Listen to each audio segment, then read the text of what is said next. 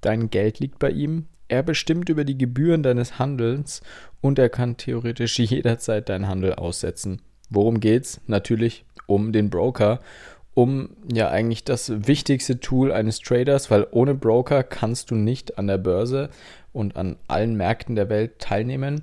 Außer du bist selber ein Broker. Davon sind wir leider noch weit entfernt. Damit herzlich willkommen zu dieser heutigen Podcast-Folge. Wir sprechen über die richtige Brokerwahl, denn das ist wirklich ein Thema, was doch nach wie vor sehr wichtig ist, weil einfach viel, viel Bullshit-Information im Internet so herumschwirrt wie zu vielen Dingen, aber besonders eben auch zu Brokern. Viele unseriöse Broker haben leider sehr gute Werbekampagnen oder werden auch von ja, Influencern und Co. beworben, was einfach für den Markt und für die Teilnehmer, die diese Broker dann nutzen, ziemlich, ziemlich kacke sein kann.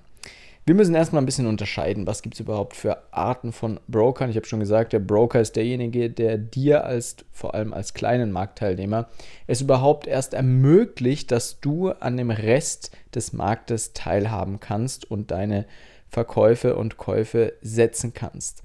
Jetzt müssen wir aber so ein bisschen unterscheiden, weil es gibt ja diesen Begriff des Market Makers.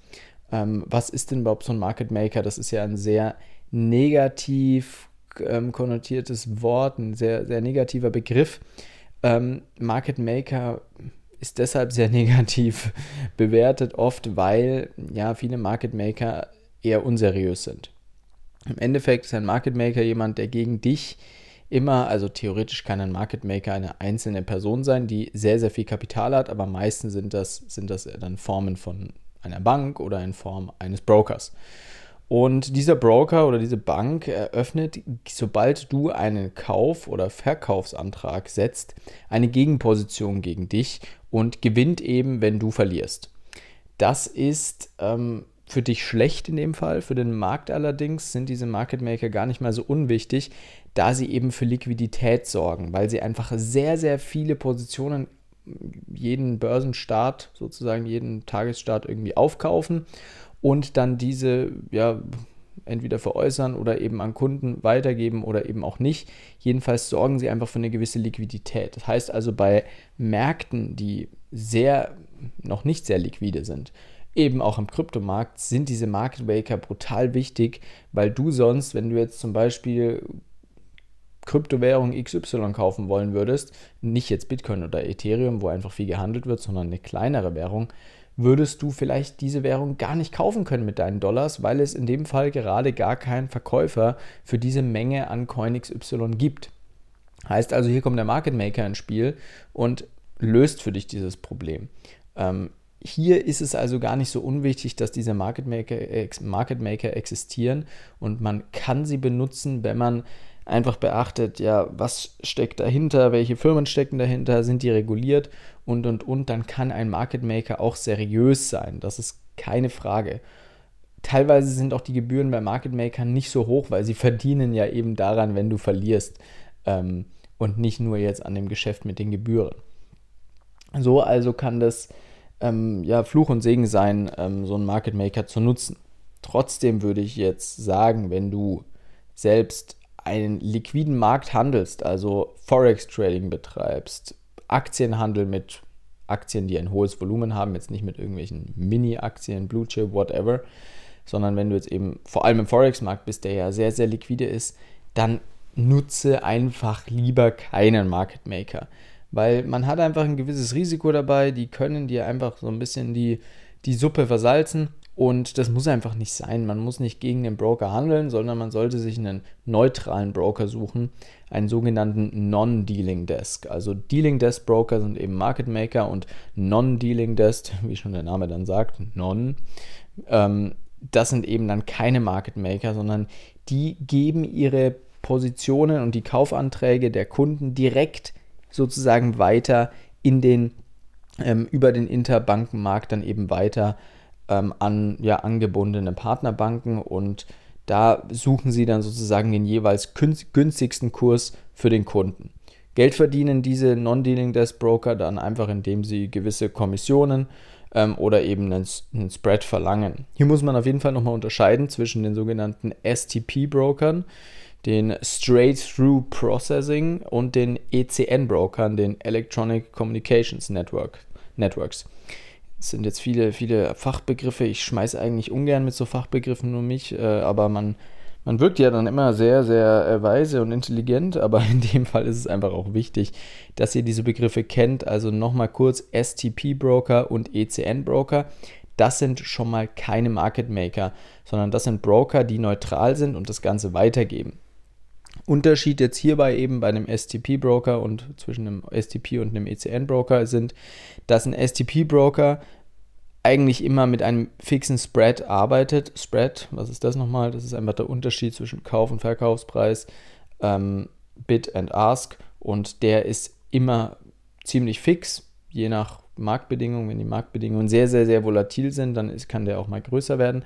Aber unter normalen Marktbedingungen ist der sehr fix. Zum Beispiel bei einem Euro-US-Dollar ist es dann sind es zwei Pips oder ein Pip oder was auch immer. Keinen Plan hast, was ein Pip ist und so weiter, guck gerne auf unserer Website nach. Da gibt es den einen oder anderen Blogartikel zu ähm, immer noch mehr Fachbegriffen.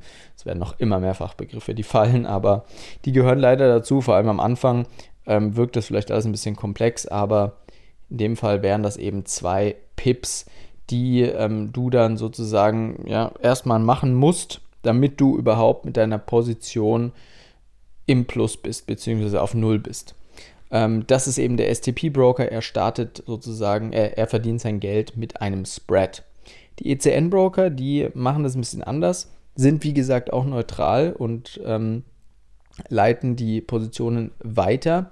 Allerdings ähm, handeln sie meistens, äh, nutzen sie meistens eine Kommission. Heißt also, es gibt einfach eine Gebühr, die fällt jetzt auf einen Euro-Dollar-Kurs. Wenn du jetzt so und so viel Lot handelst und in den Markt reingehst, zahlst du eine gewisse Kommission, eine Gebühr und Schluss aus, aus dem Aus. Ähm, es ist relativ ähnlich, ob du jetzt einen Spread hast oder eine Kommission kommt ähm, wirklich auf, den, auf die Marktlage an, kommt auch auf dein, auf dein Kapital an, auf dein Volumen an, ähm, kommt auch darauf an, auf welche Strategie, ob du jetzt viele Trades handelst ähm, mit kurzen Zeitframes oder ob du wenige Trades handelst ähm, mit größeren Zeitframes. Zum Beispiel mit bei vielen ähm, Trades muss man wirklich aufpassen, dass die Spreads nicht so groß sind, weil du ja, sonst einfach ein Problem hast. Da kann es Sinn machen, eher mit einer Kommission zu arbeiten, wenn du nur ähm, ja, ganz kurze Handelsspannen hast von wenigen Minuten. Das ist aber auch wirklich was, wo man sich tiefer mit beschäftigen muss. In dieser Folge soll es ja wirklich jetzt nur darum gehen, wie findet man überhaupt den richtigen Broker. Um da jetzt nochmal wieder ein bisschen einen kleinen Strich zu ziehen. Wir haben darüber gesprochen, Market Maker und Nicht-Market Maker, sogenannte Dealing Desk und Non-Dealing Desk Broker klarer Unterschied ist einfach, die Market Maker setzen in vielen Situationen einen Trade gegen dich und können die Kurse dadurch auch manipulieren. Das heißt, sie können ein wenig entscheiden, zu welchem Kauf- oder Verkaufspreis sie, sie dir ein gewisses Asset anbieten. Wenn die reguliert sind, können die da nicht so krass variieren, aber theoretisch können sie das. Sie müssen dir nicht genau den Preis weitergeben ähm, aus, aus dem Markt sondern sie können sich einfach selber den Preis da ein bisschen zusammenschwurbeln, nenne ich es jetzt mal. Und das kann einfach ein großer, großes, ein großes, großes Problem werden. Das heißt, hier lieber an einen Non-Dealing Desk Broker wenden, wenn ihr im Forex-Bereich seid. Vor allem, da gibt es genug gute ECN oder STP-Broker. Das sind eben nochmal die zwei Unterschiede, die es da gibt. Die einen handeln mit einem Spread, die STP-Broker, und die ECN-Broker handeln dann eher mit einer Kommission, einer direkten Gebühr, die erhoben wird, wenn du einen Trade setzt. Die Broker müssen ja ziemlich sicher auch ihr Geld irgendwie verdienen. Ja, so viel zu diesen Unterschieden. Ähm, Market Maker ist also nicht immer negativ, besonders für kleinere Märkte kann der sinnvoll sein, weil er einfach Liquidität schafft. Nichtsdestotrotz, wenn ihr an sehr liquiden Märkten seid, also in Märkten euch tummelt, die einfach viel Kapital in sich tragen, dann braucht ihr das nicht, sondern dann könnt ihr euch an den STP oder an den ECN-Broker wenden. Die haben keine hohen Gebühren meistens und ja, du hast halt nicht diese Gefahr, dass der Broker irgendeine Scheiße baut, irgendwas rumschraubt an den Kursen. Das kann man sich wirklich sparen, indem man einfach den richtigen Broker wählt. Guckt euch da einfach mal ein bisschen um. Ähm, schaut nach, welche Regularien hat der Broker, den ihr jetzt gerade vielleicht nutzt, macht es Sinn, den Broker zu wechseln. Und ähm, ist euer Broker denn wirklich ein neutraler Broker oder handelt er vielleicht doch im Hintergrund gegen euch? Hier noch ein kleiner Tipp, wenn ähm, ja, oft wird, oft wird leider geworben mit diesen Market Makern, weil diese Market Maker oft sehr gute Affiliate, also sehr gute ähm, ja, Weiterempfehlungssysteme haben, wo die Leute, die das Ganze, den ganzen Broker weiterempfehlen, sehr, sehr viel Kommissionen, also sehr, sehr viel Geld bekommen. Ähm, und das ist meistens ein schlechtes Zeichen. Also schaut mal nach, wenn die Broker mit einem riesigen Affiliate-System ähm, sehr gut werben und da sagen, hier könnt ihr so und so viel pro, pro PIP und so weiter, die eure Kunden in den Markt werfen, verdienen. Haltet lieber Abstand von solchen Systemen. Ich nenne jetzt keine Namen, ich will niemanden ans Bein pinkeln, aber leider sind es oft die größeren Läden, die sowas machen.